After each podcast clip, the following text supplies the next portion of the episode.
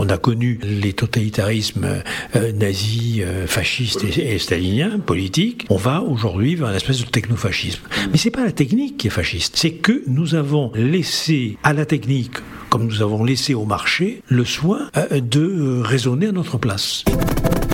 Bonjour et bienvenue dans Be My Guest. Je vous emmène à la rencontre de ceux qui font et de ceux qui pensent le digital. Aujourd'hui, je reçois Roland Gory, psychiatre et professeur d'université qui observe notre société. Avec lui, nous allons évoquer l'irruption de la technologie dans notre quotidien. Est-ce un apport négatif ou positif? Est-ce que c'est vraiment la technologie qui est responsable de tous les changements qu'on voit autour de nous? Vous allez voir que c'est une discussion assez profonde. On va entendre parler d'impératifs kantiens, on va entendre des citations de Bourdieu euh, et de Foucault. Ça, c'est pas tous les jours dans le monde du digital, mais vous verrez, ça vaut la peine. Be My Guest, présenté par Laurent Haug, en partenariat avec 200 idées et créa, école membre de INSECU. Bonjour Roland Gory. Bonsoir Laurent. J'ai l'impression que les psys ne chôment pas en ce moment. Euh, quelle est la part de responsabilité de la technologie dans tout ce qui se passe euh, autour de nous?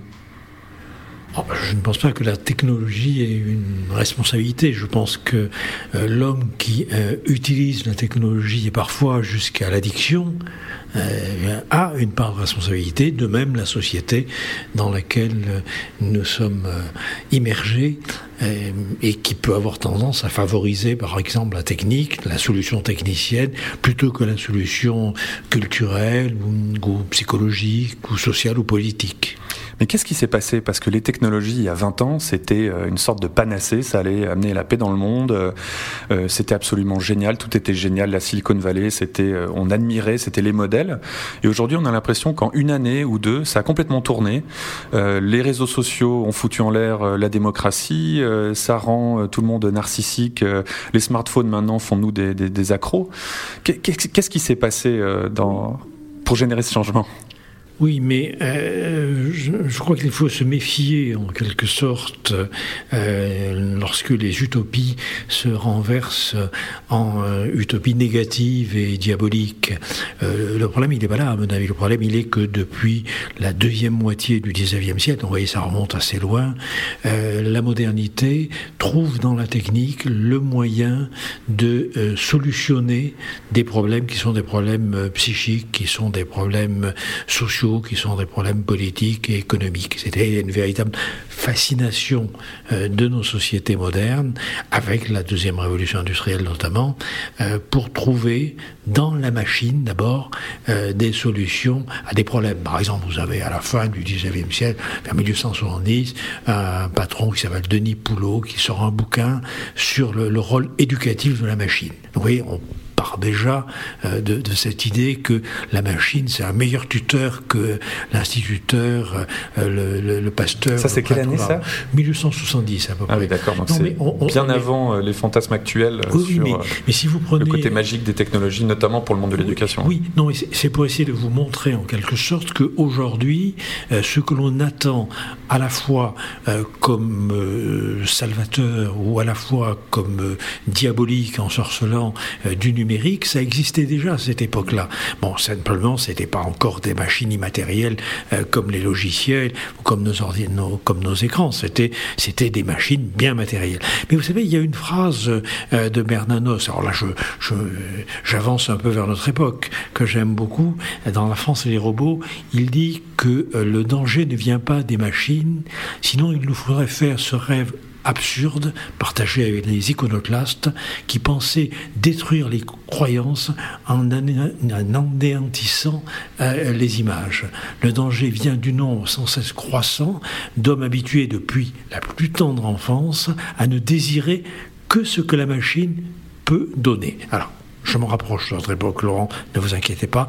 Euh, et aujourd'hui, on va dire que le numérique, le digital, euh, c'est une véritable révolution symbolique au sens de Bourdieu, c'est-à-dire comme une espèce de, conversion religieuse d'une religion à l'autre. Donc on est passé à la religion du numérique, qui copule parfaitement la religion du marché. On y reviendra sûrement. Et cette religion du numérique, eh bien, d'une certaine façon, elle nous donne du monde ce qui peut passer par son filtre, ce qui peut passer par son canal. Donc pour prendre un Mais c'est pour ça qu'elle n'est pas neutre, par exemple, la technologie. Parce qu'à vous entendre, on pourrait se dire, elle est ni bonne ni mauvaise. C'est en fait l'usage qu'on en fait qui définit si son impact est, positif ou négatif. Mais est-ce que, à votre avis, la technologie est-elle neutre? Alors, euh, la technologie en elle-même, elle n'est pas, euh, si vous voulez, négative ou positive. C'est l'usage qu'on en fait. C'est ça, le couteau permet de tuer, tout comme il permet de chasser. On, va être, on va être très concret. On va être très concret. si vous prenez par exemple aujourd'hui les possibilités qu'apporte euh, le digital, le numérique, euh, les robots euh, dans le monde médical. Par exemple, on s'aperçoit que euh, l'ordinateur, pour aller très vite, ou certaines applications permettent la détection euh, de mélanome à 95%, là où les dermatologues euh, réussissent à 70-75%. Donc vous avez une plus-value apportée de, de, de, prévention des mélanomes, cancer de la peau. Bon, de la même manière, dans l'interprétation des images, de l'imagerie médicale, les certaines applications, certains, certains, certains programmes permettent bien évidemment de dépister euh, de façon fantastique ce que à l'œil nu on ne pourrait pas. Mais voilà, c'est ça, c'est que finalement c'est comme le microscope qui nous permet de voir. En fait, c'est la machine qui augmente euh, nos capacités, hein, comme la voiture nous permet de déplacer plus vite ou l'avion encore plus vite. Mais pourquoi est-ce qu'aujourd'hui il y a ce fantasme qui vient, qui est que la technologie n'est plus là pour nous augmenter, mais elle est, elle est là pour nous remplacer? C'est ce qu'on entend toute la journée dans les médias. Que typiquement cet exemple que vous venez de cité du, du radiologue, il y a des gens qui, à partir de ça, vous disent les médecins n'auront plus de travail dans trois ans. Oui, non, mais alors, si je peux me permettre, si je peux me permettre, quitte à revenir un petit peu euh, en amont euh, de votre question. Euh, le programme Watson d'aide à la décision médicale, ça veut dire quoi? Ça veut dire que ce sont, si vous voulez, des nouvelles techniques qui peuvent apporter le meilleur comme le pire. Alors, le meilleur, c'est incontestablement qu'elle nous apporte des données supplémentaires. Elle nous apporte de l'information que nous n'aurions pas pu capter, euh, capturer, traiter sans ces machines. Mais si effectivement cela doit aboutir non seulement à la destruction des métiers, mais à ce que euh, l'acte médical se réduise à, euh, si vous voulez, une capture numérique par des machines, c'est-à-dire la, perte vraiment de la substance médicale euh, du, rapport qu'on entretient avec un médecin et avec un patient, alors on va vers la catastrophe. Bon, on voit bien aussi d'ailleurs, si vous voulez, les dérivés de, ce type d'utilisation. Ce que je veux dire par là, c'est que euh, bientôt, on va répondre à notre hypochondrie euh, euh, généralisée en portant des tas de, montres, de machines. Qui va vous dire, votre, votre cœur n'a pas battu de façon régulière, attention. Et ça, ça ne sera pas sans conséquence. mais ce ne sont pas les capteurs. Oui, bon, on peut prendre un autre exemple très concret. On sait bien qu'on va vivre de plus en plus dans une ville intelligente où les euh, objets vont être interconnectés et par conséquent vont réduire les embouteillages. On va avoir des voitures autonomes, euh, on va avoir des interconnexions euh, telles que on devrait pouvoir éviter les accidents. Bon, c'est tout à fait formidable. On va arriver du coup dans une maison aussi intelligente. vous n'aurez plus besoin, Laurent, de clé pour entrer chez vous parce que euh, un capteur va euh, faire une reconnaissance euh, faciale qui va faire que la porte va s'ouvrir, etc. dès que je vais sortir une, pizza de mon frigo, il va me recommander une autre et du coup je mangerai plus de pizza voilà, jusqu'à la fin de mes, jours. On, va vivre dans une, ville intelligente, dans, dans une maison intelligente où les objets sont interconnectés, mais du coup on peut aboutir à ce que Gunther Sanders appelle l'obsolescence de l'humain. C'est-à-dire, du coup, l'homme devient tout à fait superficiel. Qu'est-ce qu'il peut bien foutre dans cette galère? Donc tout dépend ce que nous allons faire du temps libéré par euh, la plus-value que nous apportent justement ces machines, notamment ces machines numériques. Alors maintenant, je vois bien, je vois bien que derrière votre question, il y a quoi? Il y a bien sûr euh, le risque de voir avec ces machines euh, les individus être en permanence sur leurs écrans, euh, en permanence sur leur montre qui va leur indiquer la fréquence cardiaque euh, et puis le nombre de pas qu'ils ont pu faire dans la journée, et du coup perdre la relation sociale. Mais ça, c'est pas la machine, c'est pas la machine qui prescrit que vous devez perdre la relation sociale et que vous devez perdre la relation avec vous-même euh, parce qu'elle existe. Mais ça veut dire que selon vous, la solution, alors vraiment, hein, c'est pas mon opinion forcément, mais c'est ce qu'on entend comme débat dans la sphère publique, hein, que ça rend enfants autistes, etc.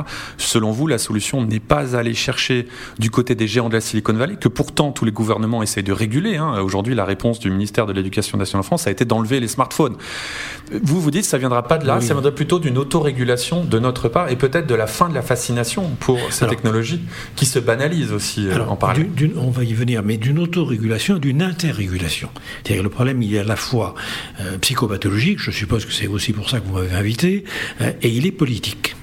C'est-à-dire que le risque, je citais tout à l'heure Gunther Sanders, on n'a pas parlé de la technique mécanique, électrique et autres, mais depuis toujours, on sait bien que la solution technique, elle peut venir en lieu et place du dialogue entre humains. Donc il y a un, un, danger majeur. On aboutit à ce que Gunther Sanders appelle justement les ermites de masse, c'est-à-dire des gens qui sont branchés en permanence sur l'appareil technique, et pas forcément que le numérique d'ailleurs. Il y a aussi les love dolls, hein, euh, les, poupées siliconées, hein, euh, bon, euh, qui vont venir remplacer. Il y a des bordels à Paris qui se sont mis en place avec ces, avec des robots, avec ces robots, voilà. Hein. donc, donc, si vous voulez, c'est quoi? C'est d'une certaine manière un fétichisme. C'est d'une certaine manière une addiction. Bon, une addiction, c'est quoi? Ouais, Est-ce que, pardon, est-ce que est-ce que c'est temporaire? Parce que moi, je m'intéresse beaucoup aussi à l'histoire des techniques. A quelque chose, par exemple, qui est intéressant, c'est l'histoire de l'électricité, qui pendant des années a été considérée comme quelque chose d'un peu magique. Donc, il y avait une fascination euh, pour euh, cette technologie. Puis aujourd'hui, quand on allume la lumière, euh, on n'est plus du tout fasciné. Est-ce que finalement, et pour pour rejoindre votre point de l'autorégulation, allons-nous bientôt arriver à un stade où en fait le smartphone, les réseaux sociaux, tout ce qui a été nouveau ces dix dernières années devient emmerdant, quoi je veux dire, c'est plus nouveau, c'est plus très intéressant. Et puis du coup, euh, les, usages de Facebook sont en baisse, euh, je crois, pour une des premières fois depuis très longtemps. Oui, alors, on va prendre un exemple très concret. Le, problème majeur aujourd'hui, ce sont des gamins qui passent des heures et des heures sur euh, leur téléphone portable et sur les écrans. Mais c'était aussi la télé, hein. Mais c'est ça. Mais moi, ma génération, moi j'ai 40 ans, on m'a dit ça que j'allais devenir un délinquant parce que je joue aux jeux vidéo. Euh, j'ai trouvé euh, dans l'histoire, euh, j'ai vu un prof en 1815 en Angleterre qui se plaint que les étudiants ne savent plus écrire au tableau noir parce qu'à cause du papier, l'université de Cambridge avait des gros problèmes parce que les étudiants allaient traîner dans des cafés et lisaient le média de l'époque en 1700 et quelques qui était le journal, le quotidien. Mmh. Donc c'est intéressant parce que justement c'est là que je veux, je veux bien comprendre parce que je, suis très intéressé par les, les motifs, les choses qui se répètent et j'ai l'impression que finalement il y a eu cette panique totale vis-à-vis de la technologie et qu'elle va quelque part rentrer dans le rang, elle va devenir comme une automobile, quoi. C'est la technologie qui fait plus rêver et puis on passera à autre chose, on aura peur de la chose suivante, mais euh, finalement autant l'utopie que la dystopie auront été quelque part vaines. Mais les, techniques ne sont pas que des instruments. Les techniques sont des décisions prises à l'avance et qui, d'une certaine façon, vous obligent. En même temps, si vous voulez, la technique, elle est ambivalente c'est-à-dire qu'elle est à la fois un vecteur d'émancipation. La preuve, c'est que bon, ben, euh, on est à l'abri puisqu'on a pu par la technique se mettre à l'abri euh, des contraintes de la nature. On peut communiquer, euh, c'est tout à fait formidable. On a un micro, ce qui nous permet d'enregistrer. Donc il y a une, une force de, d'émancipation, de libération, euh, si vous voulez, qui est considérable. Mais en même temps, la technique, c'est le vecteur d'une confiscation d'un certain nombre de décisions. Et si on ne se méfie pas suffisamment, et si effectivement on n'a pas une espèce de biodiversité des manières de concevoir le monde, c'est ça qui pour moi est important. La technique et, la technique. Mais justement, si vous voulez la technique, il est important d'y ajouter autre chose. Alors, on va être très concret. Très très concret. Bon, en gros, vous faites allusion, sans les nommer, à des phénomènes psychosociaux connus au Japon, en France et ailleurs, qui s'appellent par exemple l'otakisme. C'est-à-dire, vous avez, comme ça, euh, si vous voulez, de, 260 000, euh, certains, les Inrock, le journal des Inrock euh, annonce 500 000 Japonais qui sont retranchés de toute vie sociale, qui ne sortent pas de leur maison, qui ne sortent pas de leur chambre, mais qui ne sortent pas surtout de leur ordinateur. Et ils ont une espèce de vie sociale purement médiatique, c'est-à-dire une espèce de cyber sociabilité, de cybersexualité, et qui se caractérise notamment par trois symptômes majeurs. C'est le manque d'émotion, donc une apathie, ce qui est quand même très très important, si vous voulez. C'est le manque de vie pratique, une espèce d'apragmatisme, et c'est euh, le, manque d'énergie. Donc vous avez là des ados essentiellement, euh, des jeunes adultes qui se trouvent totalement retranchés à l'abri de leur logis, d'ailleurs, otaku, en japonais ça veut dire aussi maison, de leur logis informatique. Bon, mais otaku, ça veut dire aussi s'adresser à quelqu'un en le tenant à distance. Donc on voit bien comment la technologie, là, est un moyen d'éviter la relation humaine jusqu'à la phobie sociale. Bon. Alors, bien sûr, c'est une pathologie. Bien sûr, c'est une pathologie pas forcément psychiatrique, mais c'est une pathologie psychosociale. Mais par exemple, on a remarqué que ça n'arrivait pas à quand. Ça arrive en 1990, dans les années 1990, au moment où le Japon vit une crise économique et une crise sociale qui amène ses adolescents à ne pas se risquer sur un nouveau marché qui les paupérise, qui les prolétarise, qui leur fait perdre le sens de la vie sociale et psychique. Justement, pourquoi est-ce que c'est une pathologie Quelque part, ça pourrait se discuter, parce que quelqu'un qui ermite dans une forêt, on va pas lui coller une pathologie dessus, mais là, parce qu'il y a un ordinateur, on retrouve un peu ces fantasmes quand même. Euh, euh, Laurent, j'ai dit une pathologie psychosociale, et je me suis bien gardé de parler de euh, pathologie psychiatrique. Alors après, on va un peu plus loin, il y a ce qu'on appelle les ikikomori, où là, effectivement, on est dans quand même la phobie sociale. Alors, vous dites, bah, après tout, oui, bien sûr, je, quel est l'ermite euh, qui avait euh, enlevé l'épine de la panne C'est Saint Jérôme? Donc euh, on peut démultiplier les Saint Jérôme et considérer que c'est pas de la pathologie. Je veux bien.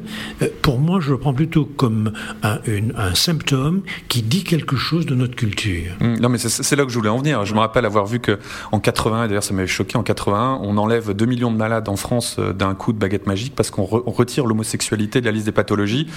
Et, voilà, et c'est comme ça aussi. Enfin, on crée quelque part les problèmes qu'on veut résoudre euh, en mettant des étiquettes sur euh, des choses. Et c'est vrai que euh, tout à l'heure, j'étais dans un fitness, courir sur un tapis roulant. Les gens, il y a 100 ans, m'auraient pris pour un malade mental de ne pas aller courir dehors. voilà. Et puis aujourd'hui, c'est complètement banal de faire ça. Donc... On, va vers quand même une culture du narcissisme qui avait été tout à fait bien analysée déjà par Christopher Lash dans les années 70, 1970.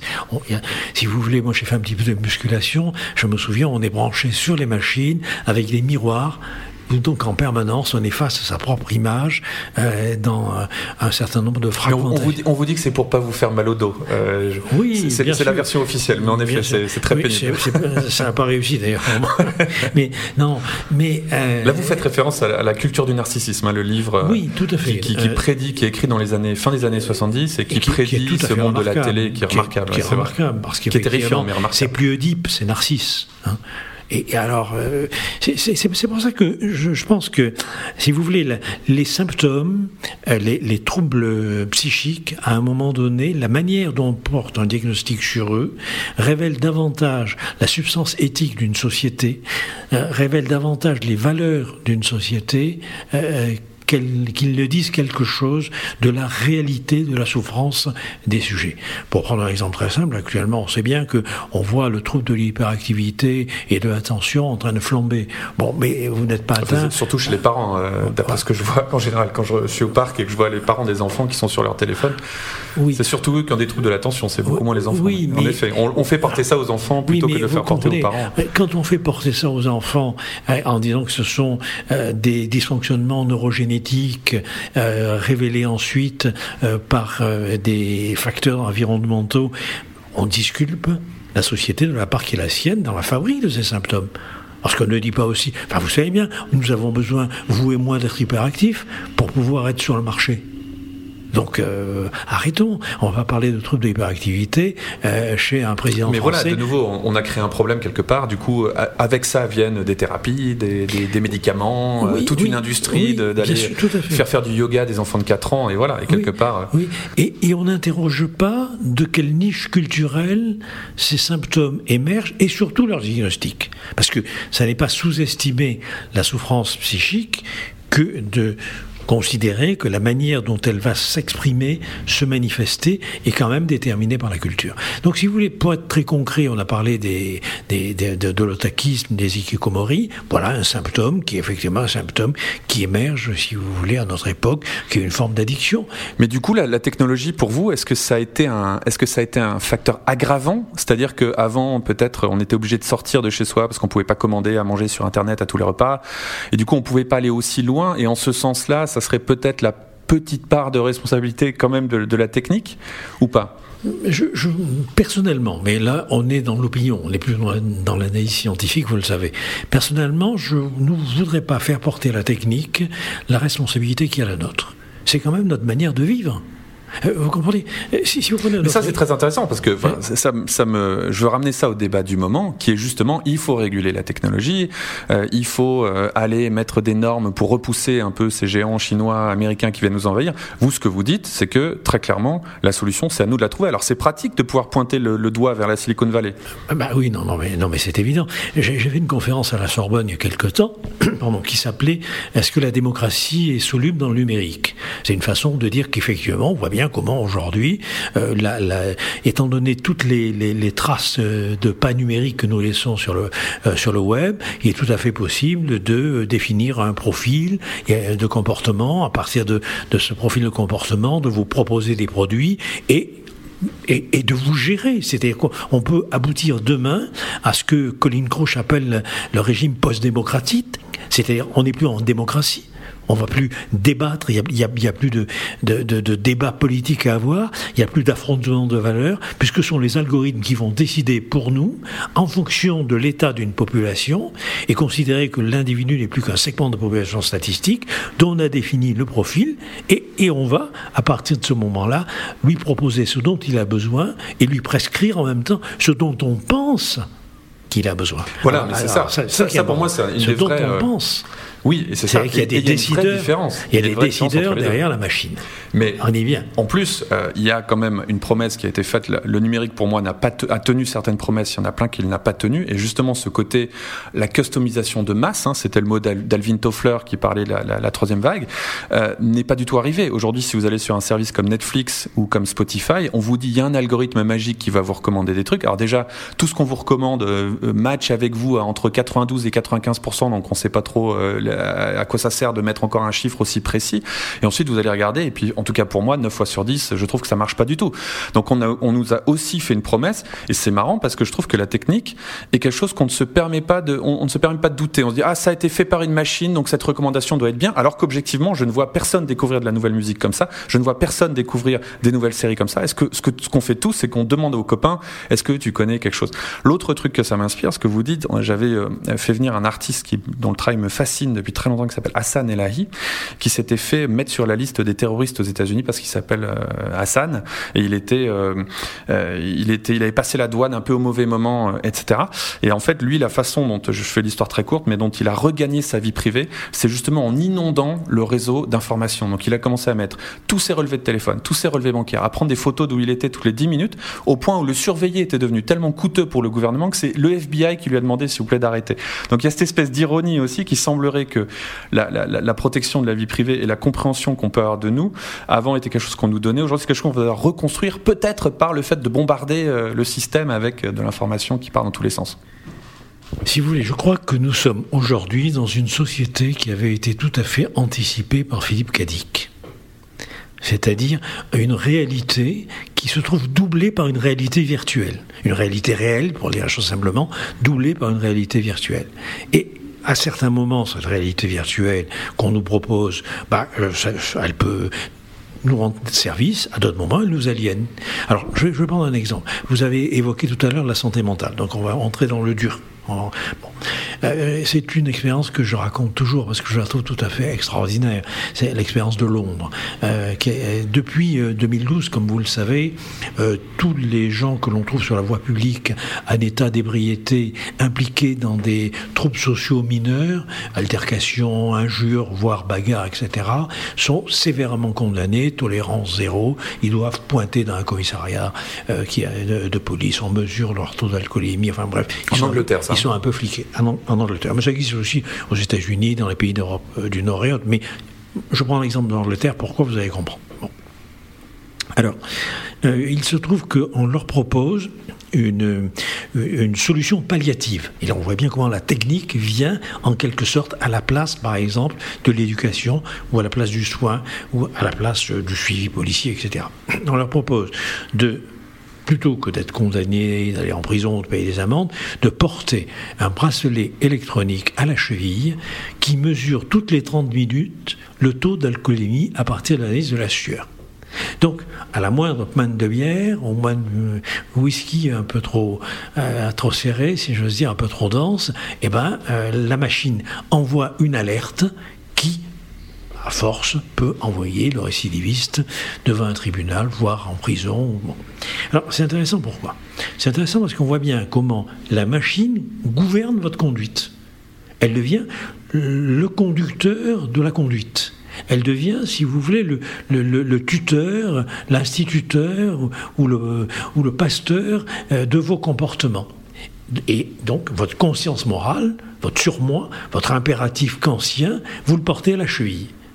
Alors, ce qui est intéressant, c'est je voulais vous parler de cette expérience, Laurent, ce qui est intéressant, c'est euh, la déclaration de l'ex-maire de Londres, à l'époque maire de Londres, Boris Johnson. Lorsqu'il est interviewé en 2014, je crois, par le journal Le Monde, il déclare cette solution est formidable puisque plutôt que d'envoyer les gens en prison, on peut les aider avec cet appareil, c'est moins cher et plus efficace. Alors, trois choses importantes.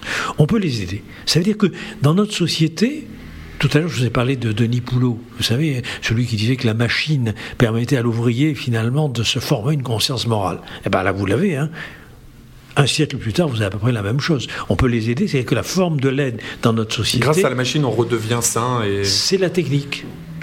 C'est pas l'éducation. C'est pas la formation. C'est pas le soin psychique. C'est pas le soin relationnel. C'est pas le conseil. C'est pas le copain. C'est pas la famille. Euh, c'est pas l'imam, c'est pas le pasteur, c'est pas le prêtre. Non, c'est la machine. Donc vous portez votre conscience morale à la machine. Bon. Ensuite, je crois que c'est plus efficace. Ça veut dire que, si vous voulez, c'est un langage de machine. On privilégie en quelque sorte l'efficacité sur la vérité, sur euh, la valeur, euh, sur d'autres données morales. Qu'est-ce que c'est l'efficacité dans ce cas-là Si dès qu'on enlève le bracelet, la personne va se alors, bourrer la gueule. Euh, alors là, là, vous allez très vite, là, Laurent. Hum. Alors, non, mais je ne veux pas vous sortir de votre flot, mais je vois ce que vous voulez dire. L'efficacité qui, bah pose question elle-même. en gros, c'est un langage machine, quoi. Ça tourne. Voilà, c'est très binaire. Mais voilà, mais enfin, si le type s'est peinté la gueule, c'est peut-être parce qu'il a des problèmes, des problèmes personnels ou collectifs, j'en sais rien. Mais ça, évite de poser cette question. -là. La technique permet justement d'offusquer tout ça et de ne pas trop en parler. La, technique permet de court-circuiter la question du sens et de la valeur. C'est ça le problème majeur. Mais, mais parce que nous l'utilisons comme ça. Alors, je crois que c'est moins cher. Là, c'est un langage, un langage comptable. On voit bien comment, effectivement, dans notre société, on va privilégier tout ce qui est à effet immédiat, à court terme, plutôt qu'à long terme. C'est comme ça que la psychanalyse s'est trouvée un petit peu discréditée dans euh, l'opinion euh, occidentale, hein, puisqu'effectivement, c'est un peu long, c'est un peu cher, on ne sait pas très bien où on va. Euh, bon, mais, mais c'est un choix. C'est un choix de société, c'est un choix individuel. Alors, est-ce que c'est si efficace? C'est là où je viens à votre conclusion, si j'ose dire. On est allé voir aux États-Unis, puisque vous savez qu'en Europe, il nous faut 10 ans pour recycler des surplus américains. Donc, effectivement, dans le Dakota du Sud, il y a eu des recherches et on constate que tant que les gens portent euh, l'appareil, si vous voulez, à la cheville, eh bien moins de 5% récidive. Donc c'est tout à fait efficace. Sauf que quand on leur enlève l'appareil, eh ben, la moyenne des récidives rejoint la moyenne générale. Donc ça veut dire, et c'est ce point qui est important, ça veut dire que l'appareil tient lieu de conscience morale. C'est une prothèse morale. C'est une prothèse qui prescrit la manière de se comporter. Alors là, on est dans le prototype le plus grossier, si vous voulez. Mais ce qui est très important, ce qui est très important, c'est que cette histoire de machine pour euh, euh, gens qui picolent un peu trop euh, le vendredi ou le samedi soir, parce que c'est quand même ce que dit aussi Boris Johnson. Au monde, il déclare on ne vise pas les malades, on ne vise pas les délinquants, On vise tous ceux qui, exagèrent un peu trop le vendredi au samedi soir. Ça veut dire quoi? Ça veut dire que c'est une fabrique du lien social. C'est la manière dont on socialise. Donc, si vous voulez, vous parliez tout à l'heure euh, du cher ministre euh, français de l'éducation nationale. Mais enfin, on voit bien l'hypocrisie, par exemple.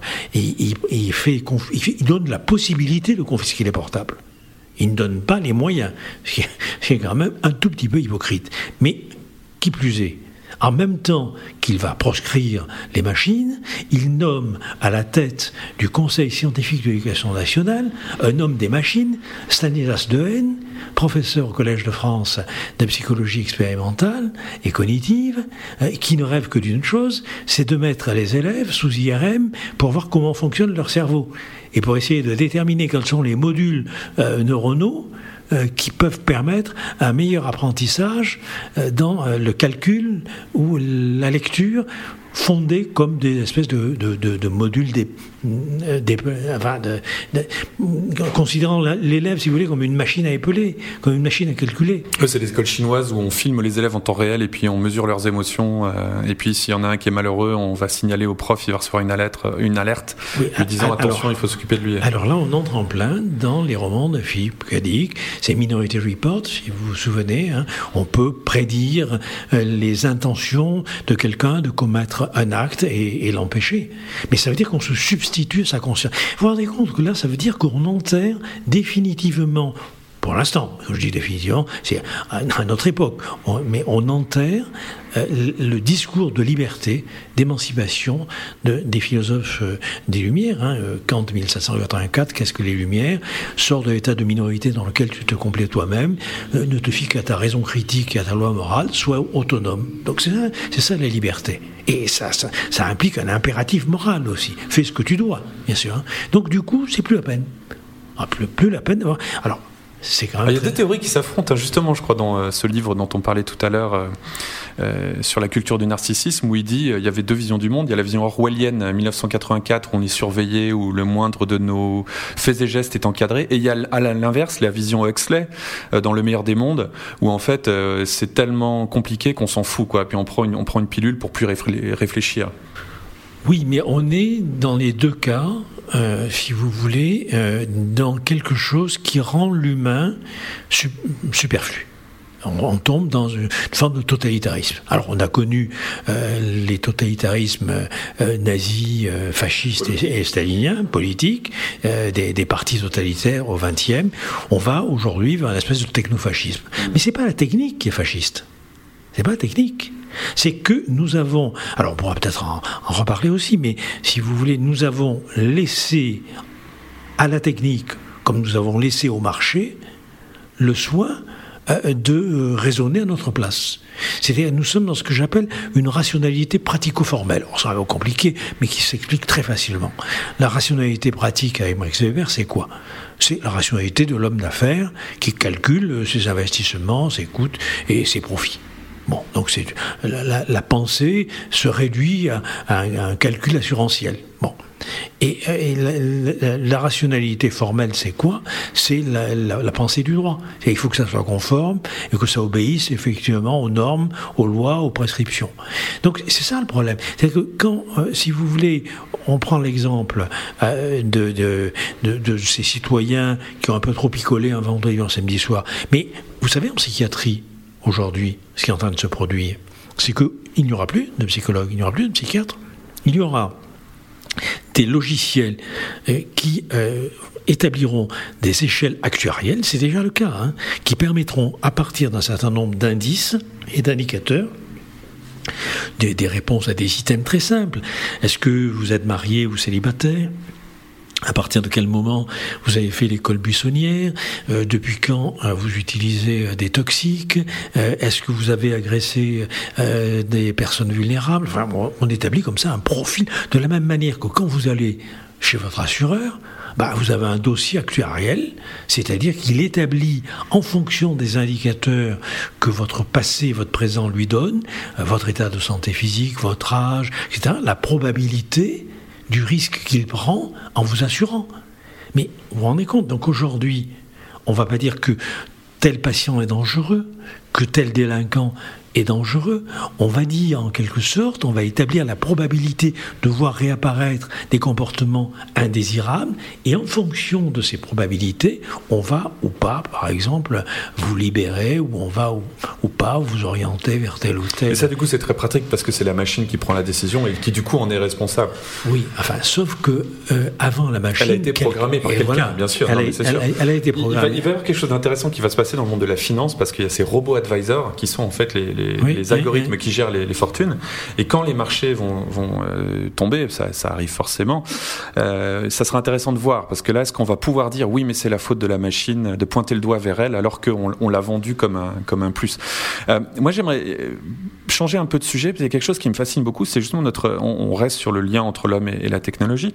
Alors, j'ai l'impression que dans les, si on, s'arrête sur les technologies digitales, hein, parce que c'est un mot valise, la, la, roue est une technologie qui est avec nous depuis très longtemps, mais ces technologies digitales, d'abord, j'ai l'impression qu'il y a eu cette phase où c'est euh, l'humain qui a dû s'adapter à la technologie. Donc, c'est-à-dire, c'était dans les années 50, un ordinateur, c'était très compliqué, euh, c'était un monde d'initiés.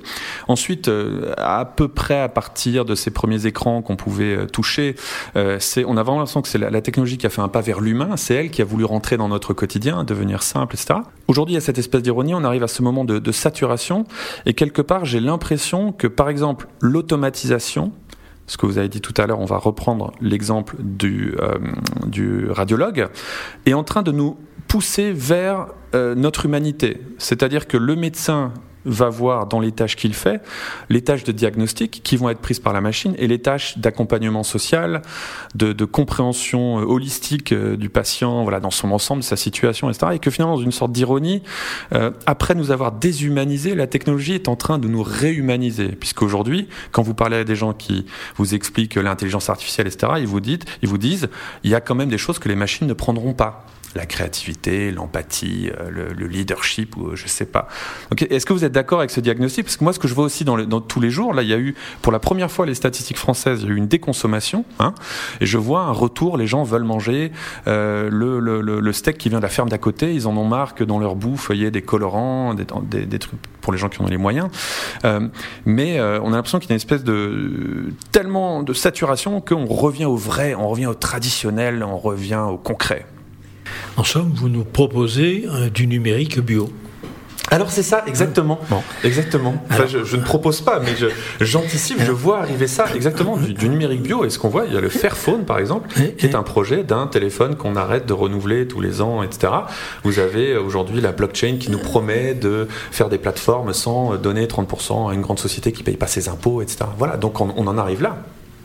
Alors, j'ai essayé tout à l'heure de vous amener vers le 19e, mais vous n'avez pas voulu me suivre. Mais à la fin du 19e siècle, c'est très intéressant, parce qu'on voit bien dans les années 1890 les différentes expositions universelles à Paris. La belle époque. La belle époque. On voit bien comment c'est l'idée Eiffel, pour aller vite, la tour Eiffel, euh, c'est l'idée, si vous voulez, que la conjonction de la science, de l'industrie et, des techniques, voilà, vont finalement sauver l'humanité et qu'on entre dans la modernité épanouie, la modernité heureuse, comme il y a un gothique. L'universalisme à l'époque, hein, c'est pas la globalisation, c'est l'universalisme. Et comme il y a un gothique flamboyant, il y aurait une modernité flamboyante. Sauf que dix ans après, vous avez les arts nouveaux.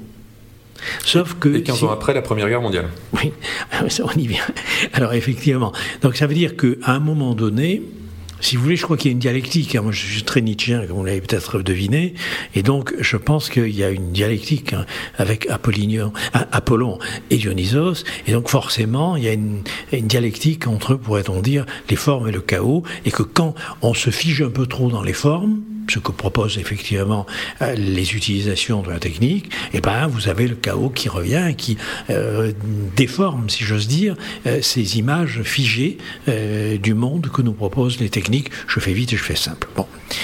Donc ça veut dire, si vous voulez, que ce dont vous me parlez, alors le point où je serai en désaccord avec vous, si je peux me permettre, c'est pas la technique, parce que là vous faites de l'anthropomorphisme. La technique entre en nous, la technique, non, c'est pas la technique, c'est nous. C'est nous qui, à un moment donné, considérons que, bah regardez, euh, les, les, les, patrons de Google, Amazon et compagnie, ils, ils, en viennent à interdire à leurs enfants l'usage des smartphones ou l'usage de l'iPhone, etc., ou, ou l'utilisation des écrans. Mais est-ce que c'est encore un choix aujourd'hui d'avoir un téléphone portable? Parce que vous n'avez pas de téléphone portable, vous êtes exclu socialement. Ensuite, vous arrivez dans un emploi, on va vous coller un email, un laptop et un téléphone. Non, non, mais regardez, moi j'ai un téléphone portable, j'ai un iPad, j'ai un ordinateur. C'est pas le problème, hein, je suis pas technophobe. Hein. C'est pas ça. Euh, J'essaie de, restituer à l'humain sa responsabilité et de refuser euh, d'inculper euh, la technique dans le procès que nous pouvons faire de notre manière de vivre. Tout à l'heure, j'ai parlé de post-démocratie. Bon, encore une fois, j'ai parlé de la, démocratie est-elle soluble dans, le numérique? On voit bien comment, euh, de toute façon, les hommes politiques ne servent pas à grand-chose. Euh, à l'heure actuelle, les marchés faisant un peu la loi, euh, il y a une gestion algorithmique de, des populations qui est tout à fait possible. Regardez, vous parliez de la Chine. La Chine, on établit un score du comportement social. Donc, avec tous les capteurs qui nous entourent, on peut déterminer, euh, euh, si vous voulez, votre manière de vous comporter, votre manière de vivre, et vous donner, si j'ose dire, une note de comportement social honorable ou pas honorable, etc. Et en fonction de quoi vous avez accès à un certain nombre euh, d'études supérieures ou, de soins et Donc on, voit tout à fait, on voit tout à fait le spectre, à mon avis diabolique, horrible, d'une gestion numérique des populations, ramenant la société humaine au, mode d'emploi des sociétés animales. Parce que les sociétés animales, elles sont parfaitement justement organisées sur le mode d'une pure et simple interaction des signaux. Quand on parle de langage animal, on, on, pense à ça. On oublie simplement que les signaux dans le monde animal ne sont pas équivoques. Donc ils n'ont pas la dimension poétique, la dimension spécifiquement anthropologique que nous pouvons avoir grâce justement, j'y reviens, à d'autres manières de donner le monde que par le numérique.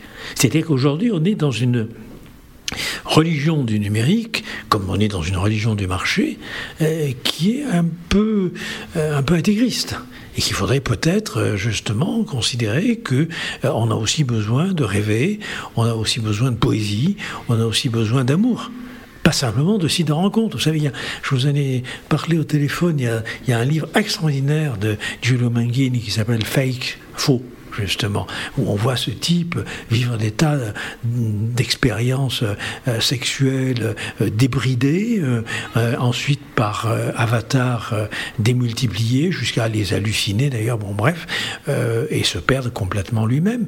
Il dit d'ailleurs que en, se réabonnant à ces sites de rencontres, il signe un contrat avec sa propre absence. Je trouve que c'est très juste, très vrai, très fort. Ça, ça dit mieux que je ne saurais le dire, ce qu'il a né d'une désubjectivation aujourd'hui. Ce que vous dites, hein, c'est qu'on revient quelque part au, règne animal presque, c'est où l'animal on fait partie d'une espèce euh, et on n'est plus en tant qu'individu. Alors, et, c'est vers ça que nous pousse la technique d'une certaine façon. Absolument. Eh, pas, la technique, pardon. il faut que j'arrête de dire ça. Oui, mais oui, oui, non, mais c'est normal, normal. Non, non, c'est pas la technique. La technique elle y est pour rien. C'est nous qui, dans une certaine manière, utilisons la technique par une paresse morale, par une lâcheté politique et par une absence de courage psychologique. Voilà, j'ai lâché. non, mais voilà, on n'est pas d'accord là-dessus, mais je comprends, je comprends, le raisonnement. Non, mais exactement, c'est pas grave. Moi, je pense quand même qu'il y a.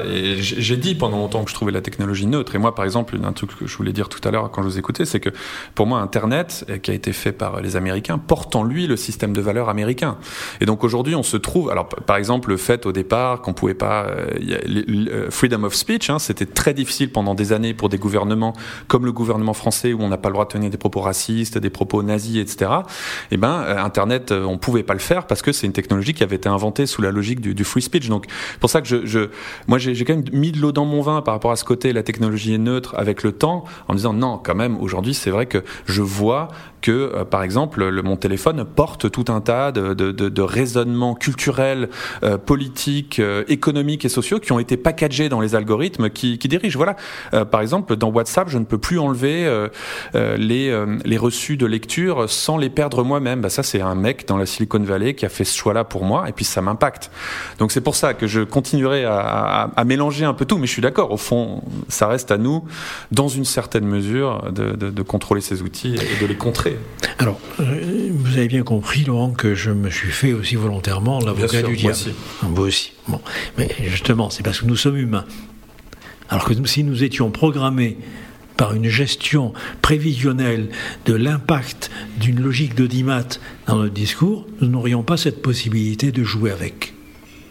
Le jeu, c'est quelque chose qui transgresse justement le prédictif. Tout à l'heure, je l'ai dit, mais je reviendrai sur votre question. Euh, si vous voulez, ce qui est terrible avec des histoires d'échelle actuarielle, par exemple en psychiatrie, de prédiction de comportements indésirables, ce qui est terrible, si vous voulez, c'est que c'est efficace. Vous avez jamais vu beaucoup d'assureurs faire, faire faillite Sur la masse, en tout cas. Sur la masse, oui. mais on est bien d'accord, sur la masse. Donc, mais de toute façon, les, les, big data, euh, euh ça va tout à fait avec la rationalité assurantielle. Les assureurs, ils travaillent avec, ça. Ils ne travaillent pas sur l'individu, ils n'ont rien à foutre l'individu. voyez? Donc, c'est très important. Mais ce qui est dramatique, c'est qu'on voit bien la facilité, la lâcheté politique et morale qui est de confier à, des algorithmes le, soin de gouverner les populations et de prescrire le comportement collectif individuel. Sauf que ce qui se perd au passage, c'est quoi? Ce qui se perd au passage, justement, c'est la politique, c'est la morale, c'est la spécificité anthropologique de l'humain.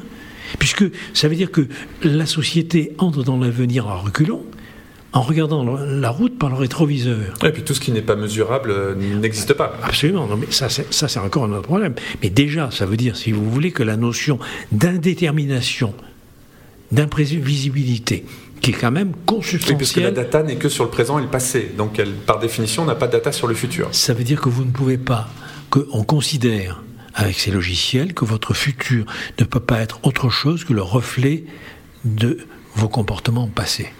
Donc un sujet n'est rien d'autre que la somme de ses comportements déjà accomplis. Ça veut dire que si vous voulez, on le prive de l'indétermination du futur. Alors bien sûr, on ne prend pas beaucoup de risques. Hein. Euh, on a, en gros, euh, quand Guilhem parlait de ce type de gouvernement euh, de l'État comme un commerçant rusé et avisé qui fait de bonnes affaires en fonction de ce qu'il connaît de son capital humain et de la manière dont il peut le placer. Mais ça veut dire que du coup, vous ne croyez plus aux soins, par exemple, qui est quand même mon boulot. Vous ne croyez plus à l'éducation, ce qui a été mon boulot. Donc ça, veut dire, si vous voulez, que quelqu'un est dans une espèce de fatalité biologique et économique. Alors si vous prenez quelqu'un que j'aime beaucoup, qui est Jaurès, socialiste français comme vous savez, euh, euh, Jaurès dit, l'humanité qu'est-ce que c'est? C'est pas une transcendance. L'humanité, c'est pas un individu. L'humanité, c'est cette part qui est en chacun de nous qui nous fait refuser la fatalité biologique et économique. Donc en gros, nous perdons notre humanité.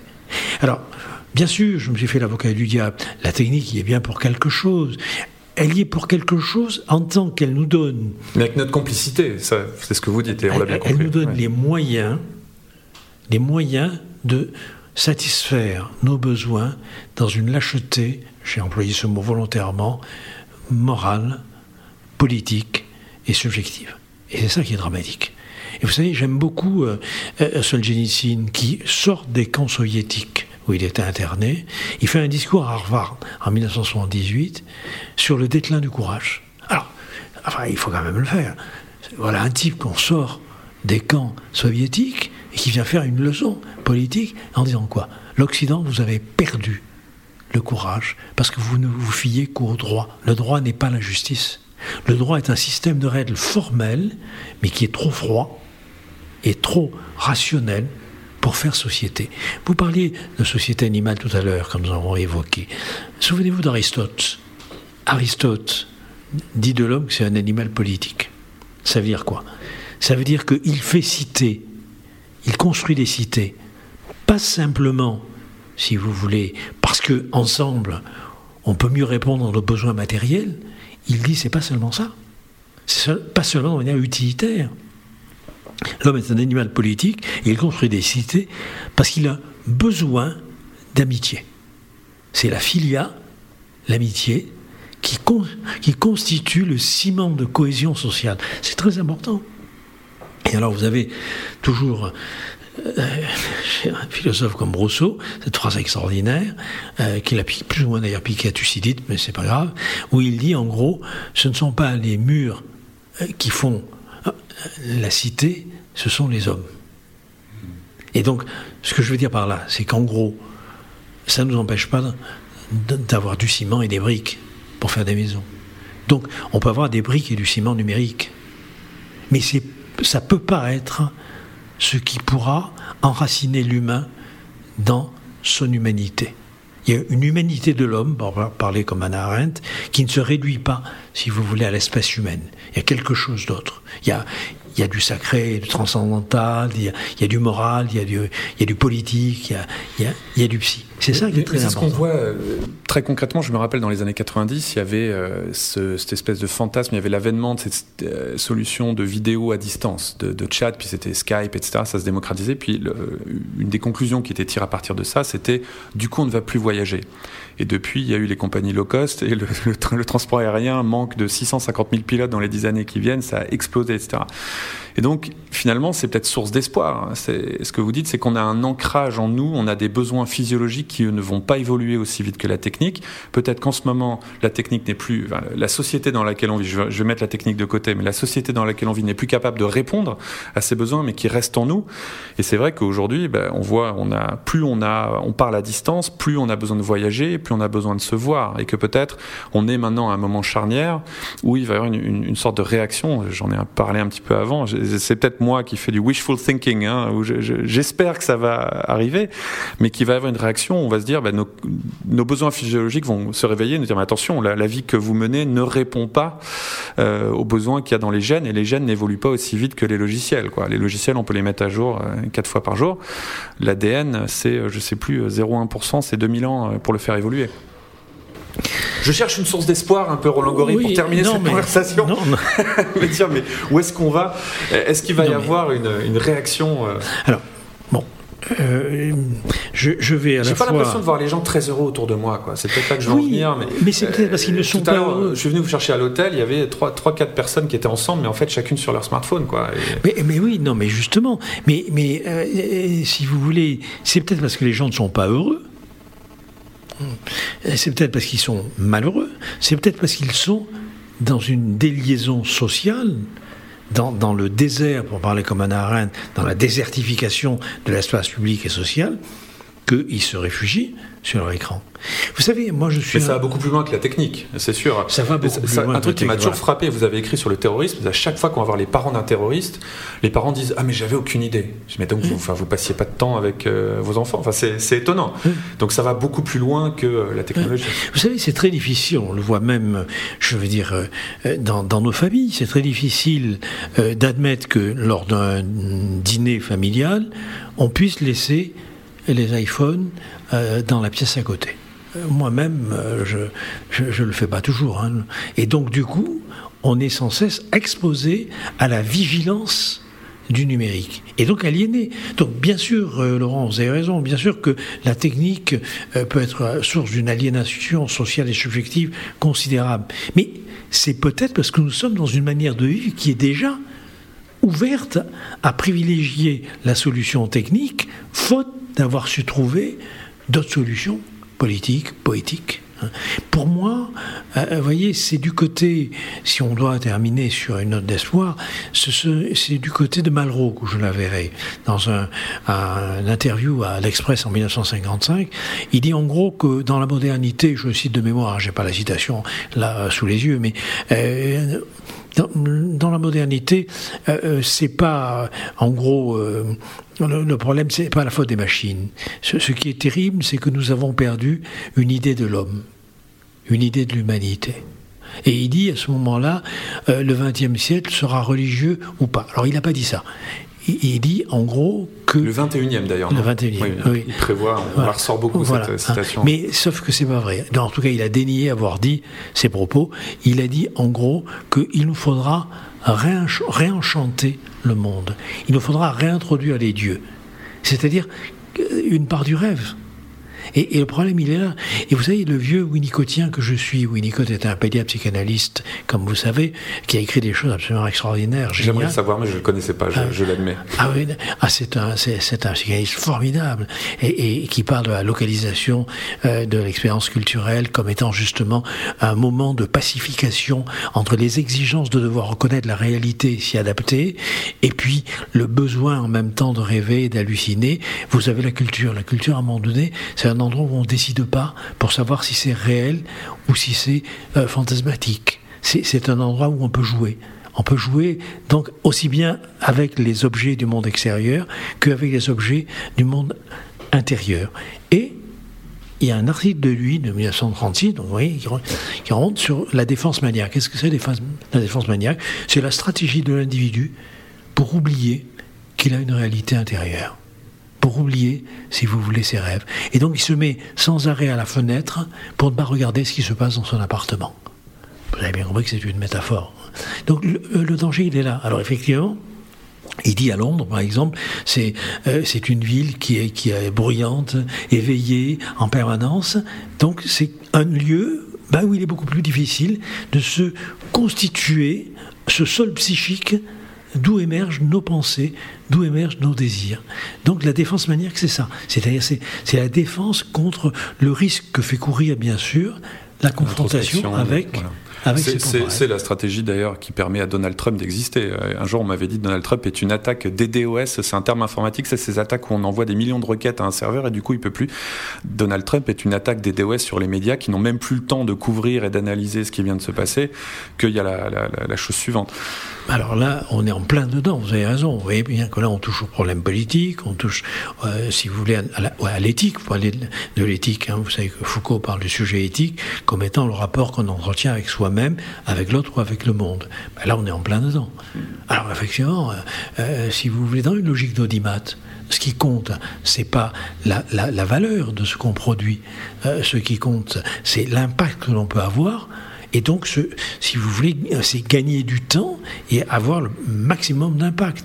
Donc, du coup, euh, vous savez, dans la chute de Camus, il y a une très belle phrase euh, où Camus nous fait dire un de ses personnages, le juge euh, Clamence, il lui fait dire Nous avons remplacé le dialogue par le communiqué. Bah, ça, c'était Camus 1950. Maintenant, nous avons remplacé le dialogue et le communiqué par le tweet. Alors, effectivement, Trump, c'est parfait. Comme de toute façon, c'est une pure façade on se demande s'il a la moindre épaisseur psychologique, la moindre épaisseur politique.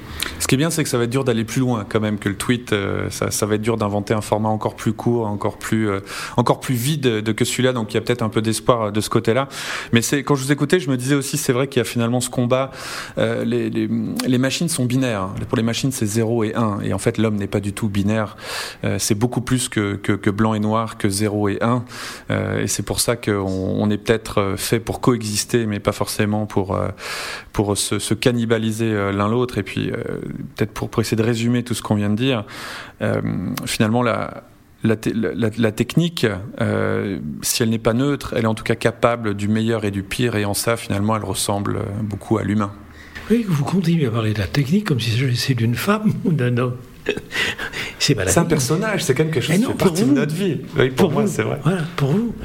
Euh, mais je crois que vous avez dit l'essentiel sur, sur le côté binaire. C'est-à-dire, effectivement, notre langage humain n'est pas binaire. Je veux dire, si vous voulez, le, langage animal pour euh, déterminer une menace ou une source de nourriture est forcément euh, établi par des signaux euh, qui sont binaires. Hein. ou en tout cas qui se rapprochent, je dirais, de la binarité. Bon, c'est pas du tout le cas du langage humain. Et c'est ça qui est formidable. C'est qu'il est plein d'équivoques. C'est qu'il a, il, a, il y, a, plusieurs significations possibles. Il y a plusieurs auditions possibles. Il y a plusieurs partitions possibles. Et ça, c'est formidable. Et effectivement, le danger, c'est un monde où on réduirait l'équivocité que permet le langage humain et qui est source de poésie, qui est source de rêve, qui est source de relations d'amour, à un langage simplement binaire. Il y a un danger, mais on n'est pas obligé de, n'avoir que ce canal de communication. Non, mais c'est vrai, puis ça me rappelle cette phrase de Alan Kay la meilleure façon de prédire le futur, c'est de l'inventer. C'est aussi à nous d'inventer euh, ce futur. Tout à fait. Je vous remercie beaucoup, Roland Gory. Merci, Laurent. Maintenant, on va éteindre les micros, puis on va, vous allez me faire une psychanalyse euh, sur ma relation à la technique et pourquoi j'imagine que c'est une sorte de personnage. Une femme, non? Je ne sais pas. En tout cas, c'est voilà, vrai que c'est une force qui existe dans ma vie. Il va falloir qu'on en parle. Et cette fois, vous, vous faites tourner le compteur que je, je vous paye à la fin pour, pour la séance de psychanalyse. Merci, Roland. Merci, Laurent. Merci d'avoir écouté Be My Guest. Je vous retrouve dans deux semaines. On va cette fois-ci complètement changer de sujet et aller parler d'horlogerie avec Marie-Emmanuelle Chassot, directrice de Baume. C'était Be My Guest, présenté par Laurent Haug en partenariat avec 200 idées et créa, école membre de INSECU.